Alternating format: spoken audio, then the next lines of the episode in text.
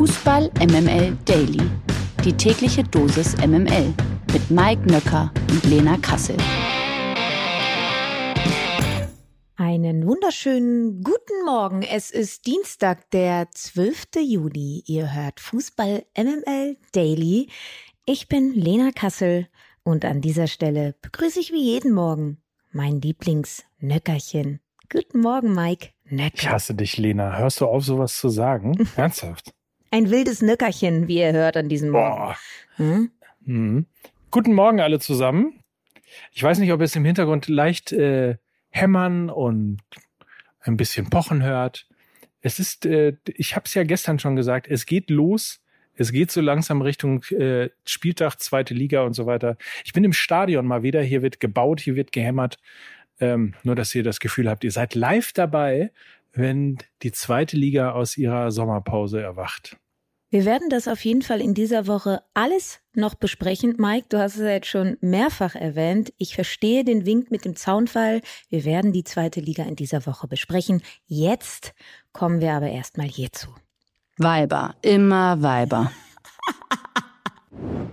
Die Kacke ist am Dampfen bei der Schweizer Nati und das im wahrsten Sinne des Wortes, denn das Training musste am Montagvormittag aufgrund eines Magen-Darm-Ausbruchs gestrichen werden. Acht Spielerinnen und elf Staff-Mitglieder hatten Magen-Darm-Probleme und haben damit natürlich ordentlich zu kämpfen gehabt. Die betroffenen Spielerinnen und Staffmitglieder blieben in Isolation, bis sie keine Symptome mehr aufweisen. Ob das am Mittwochabend in Sheffield angesetzte zweite Gruppenspiel gegen die Schwedinnen überhaupt stattfinden kann, ist aktuell noch unklar.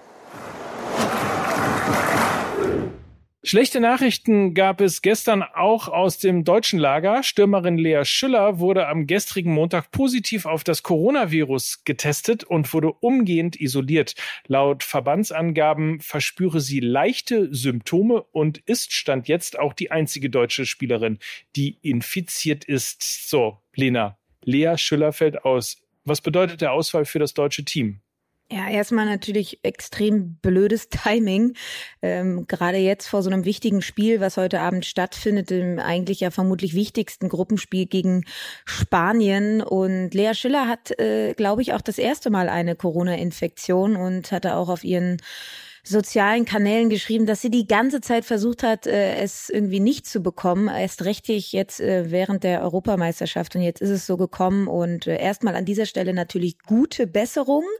Es ist tatsächlich ein herber Verlust, denn ähm, Schüller hat ja beim 4 zu 0 gegen Dänemark zum Auftakt auch ein Tor erzielt, war am ersten Tor von Lina Magul äh, maßgeblich daran beteiligt, weil sie das Pressing ausgelöst hat der deutschen Mannschaft. Und da kommen wir dann auch schon zum springenden Punkt. Sie war des Öfteren auch schon in den vergangenen Spielen immer der erste Pressing-Auslöser. Sie hat das Pressing in dieser vordersten Linie geleitet und das fehlt natürlich jetzt. Ähm, zudem gehört sie auch, äh, abgesehen davon, unumstritten zu den Leistungsträgerinnen der Mannschaft, erzielte in bisher 40 Länderspielen 26 Tore, hat eine gewisse Kaltschnäuzigkeit und kann aus dem Nichts auch Tore machen. Sie ist zudem sehr, sehr kopfballstark. Das heißt, sie ist bei Standards auch eigentlich sehr, sehr wichtig und die erste Zielspielerin. Nichtsdestotrotz hat äh, Martina Voss-Tecklenburg äh, einige Alternativen in der Hinterhand, ob das jetzt eine Alexandra Popp ist, eine Laura Freigang oder auch eine Tabea Wasmuth. Das sind alles Alternativen, Nichtsdestotrotz muss äh, Martina Voss-Tecklenburg umbauen, ja. Die Achse wird ein wenig verändert werden in diesem Offensivbereich, was nie gut ist, nach dann so einem tollen, positiven Start wie gegen Dänemark, dass du dann direkt die Startelf umbauen musst. So ist es jetzt aber und jetzt wird die deutsche Mannschaft eben auch zeigen, dass sie von der Tiefe des Kaders profitieren kann und vielleicht wer weiß, auf so einer weichen Ebene, eine jetzt erst Recht Mentalität, alle jetzt für Lea Schüller nochmal ein paar Prozent mehr am reinwerfen, das kann auch ein positives ähm, Signal auslösen. Und vor allen Dingen wissen wir ja jetzt schon, äh, dass das Spiel und ähm, die deutsche Mannschaft im Turnier, dass das ein bisschen länger dauern wird. Insofern, ich sag mal, spätestens Viertelfinale ist sie dann wieder dabei. Liebe Liga.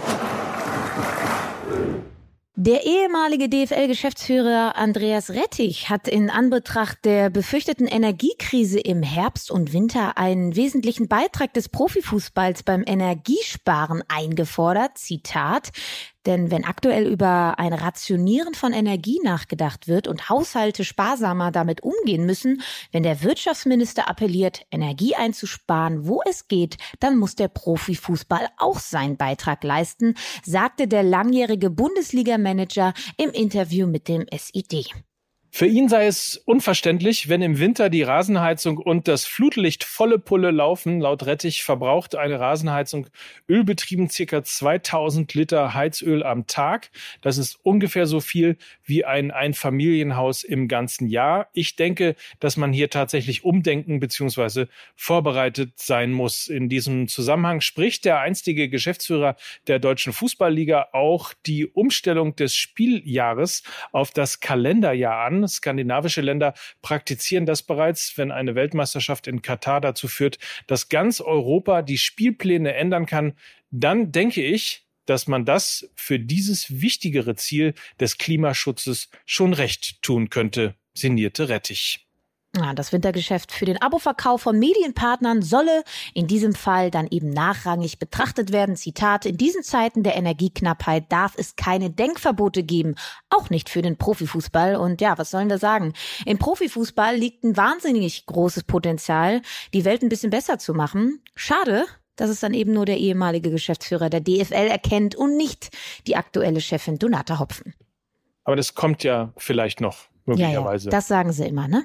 Das kommt. Was macht eigentlich ja, was macht eigentlich Wayne Rooney? Das können wir euch jetzt verraten, denn die englische Fußballikone kehrt zu DC United zurück und übernimmt den Club aus der nordamerikanischen Profiliga MLS als Chefcoach. Das berichten Medien aus den USA und aus England zumindest übereinstimmend. Der 36-Jährige, der im Juni bei Zweitliga-Absteiger Derby County zurückgetreten war, folgt beim Team aus Washington auf den im April entlassenen Hernan Lozada. Ja, Rooney war ja 2018-19 zum Ende seiner Profikarriere bereits als Spieler für DC United aktiv, das aktuell oh Gott, mit 17 Zählern aus 17 Spielen die Mannschaft mit dem zweitschlechtesten Punkteschnitt in der MLS ist. Zuletzt setzte es für die Elf um den deutschen Mittelfeldspieler Julian Gressel eine 0 zu 7 Pleite bei Philadelphia Union. Nun besteht mit dem neuen Trainer natürlich berechtigte Hoffnung, dass DC United endlich wieder mehr Tore schießt. Zur Not würde ich sagen, schnitt Rooney einfach nochmal selber die Schuhe. Er ist immerhin erst 36 Jahre alt und damit nur ein Jahr jünger als ein gewisser Cristiano Ronaldo. Apropos Ronaldo. Die MML Gerüchteküche. Bahnt sich da etwa ein Transferhammer an? Aber erstmal der Reihe nach. Cristiano Ronaldo soll intern längst seinen Wechselwunsch bei den Vereinsbossen hinterlegt haben. Er will weg und bei einem Champions League Club spielen. Jetzt gibt es wohl ein Ultimatum für den 37-Jährigen. Ronaldo muss bis zum Ende der Woche zum Team stoßen. Sollte er nicht auftauchen, wird er endgültig von der Teilnehmerliste für die Marketingtour der Red Devils gestrichen. Das berichtet die Daily Mail. Momentan fehlt Ronaldo aus familiären Gründen, so die offizielle Begründung des Premier League Clubs. Familiäre Gründe sind ja aber auch weit auslegbar. Eine Wohnungssuche kann ja durchaus auch unter familiäre Gründe fallen. Und wenn man den Transfer Insider Pedro Almeida glaubt, dann findet die Suche nach einer neuen Bleibe wohl in Paris statt. Denn laut dem portugiesischen Transferinsider Almeida soll Ronaldos Berater Jorge Mendes Kontakt zwischen dem Ligue A-Club PSG und seinem Schützling hergestellt haben. Laut Almeida soll PSG-Sportdirektor Luis Campos auch schon persönlich mit Ronaldo gesprochen haben.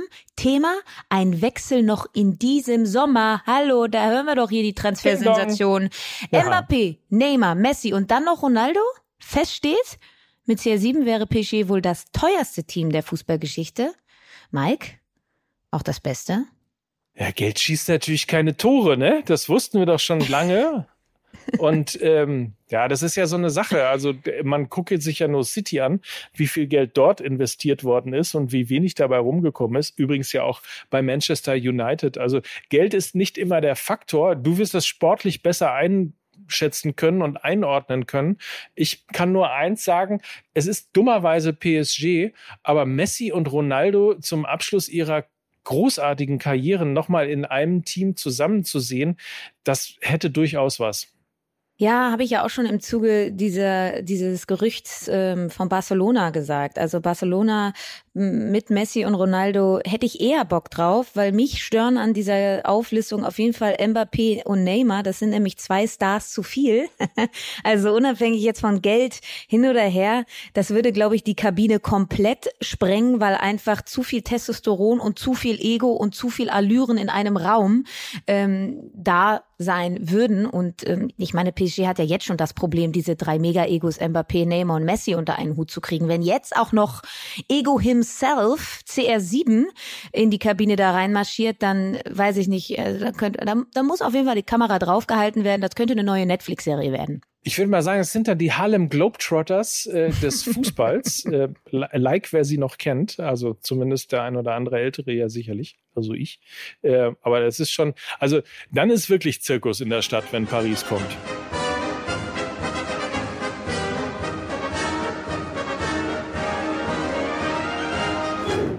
Ein Missverständnis neigt sich wohl dem Ende zu. Mesut Özil und Fenerbahce sollen sich auf eine Vertrags Auflösung geeinigt haben. Das berichten Spox und Goal sowie türkische Medien übereinstimmt. Demnach wird Özil seinen noch bis 2024 laufenden Vertrag bei Fenerbahce auflösen und sei damit frei für einen neuen Club. Özil war im Winter 2021 zu seinem Lieblingsclub gewechselt, konnte beim türkischen Spitzenclub die Erwartungen aber selten erfüllen. Nachdem er in der vergangenen Saison von Trainer Ismail Kartal suspendiert wurde, kam es für Özil auch unter Nachfolger Jorge Jesus zu keinem Comeback. Wohin Özil nach seiner bevorstehenden Vertragsauflösung wechselt, ist unklar. Gerüchten zufolge könnte Özil in Istanbul bleiben und zu Başakşehir wechseln. Beim Meister von 2020 ist Emre Bölözgülü. Entschuldigung, wirklich ernsthaft. Leute, ihr verarscht mich doch.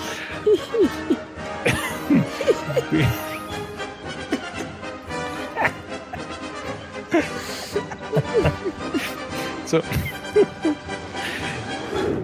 Beim Meister von 2020 ist Emre Belösuglu Trainer. Belösuglu war Sportdirektor bei Fenerbahce, als Özil verpflichtet wurde. Özil bezeichnete ihn damals als Vorbild. Das kommt überraschend.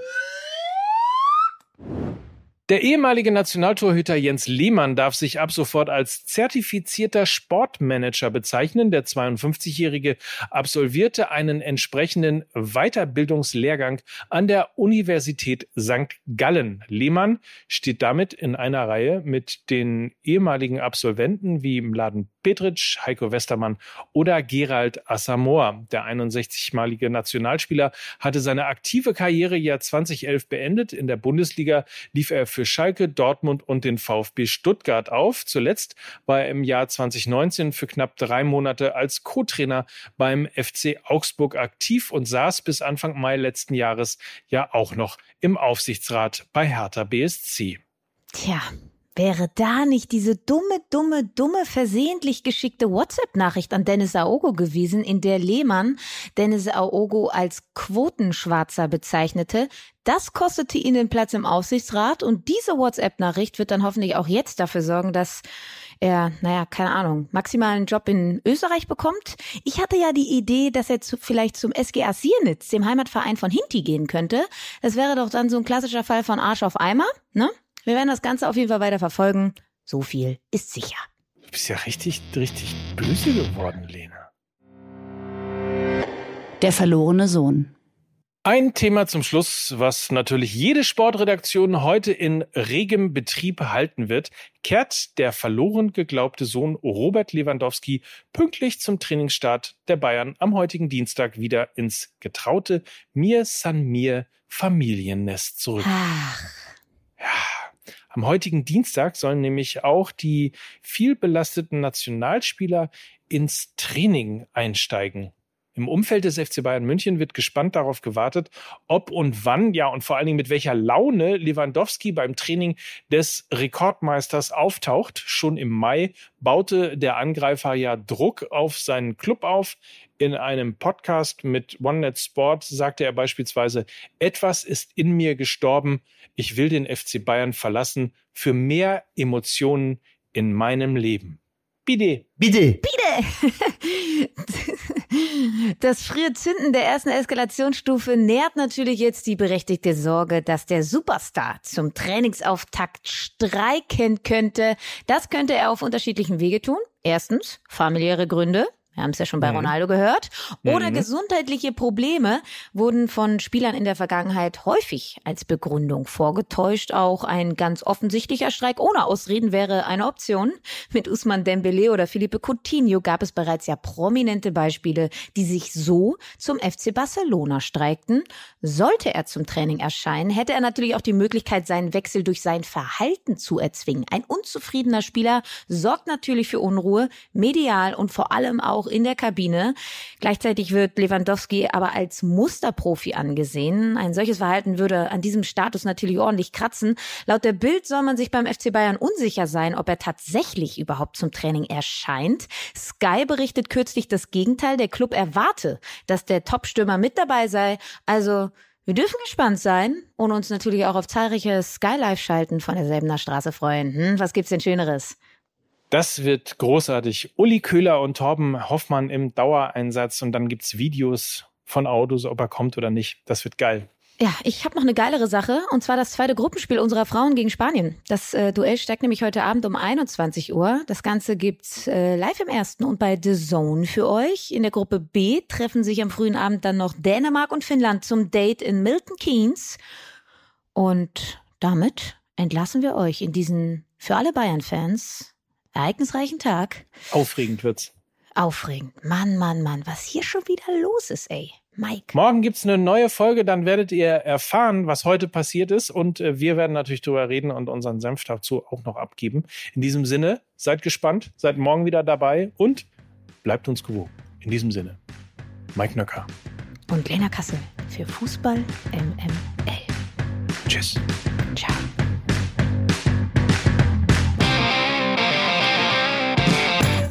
Dieser Podcast wird produziert von Podstars bei OMR.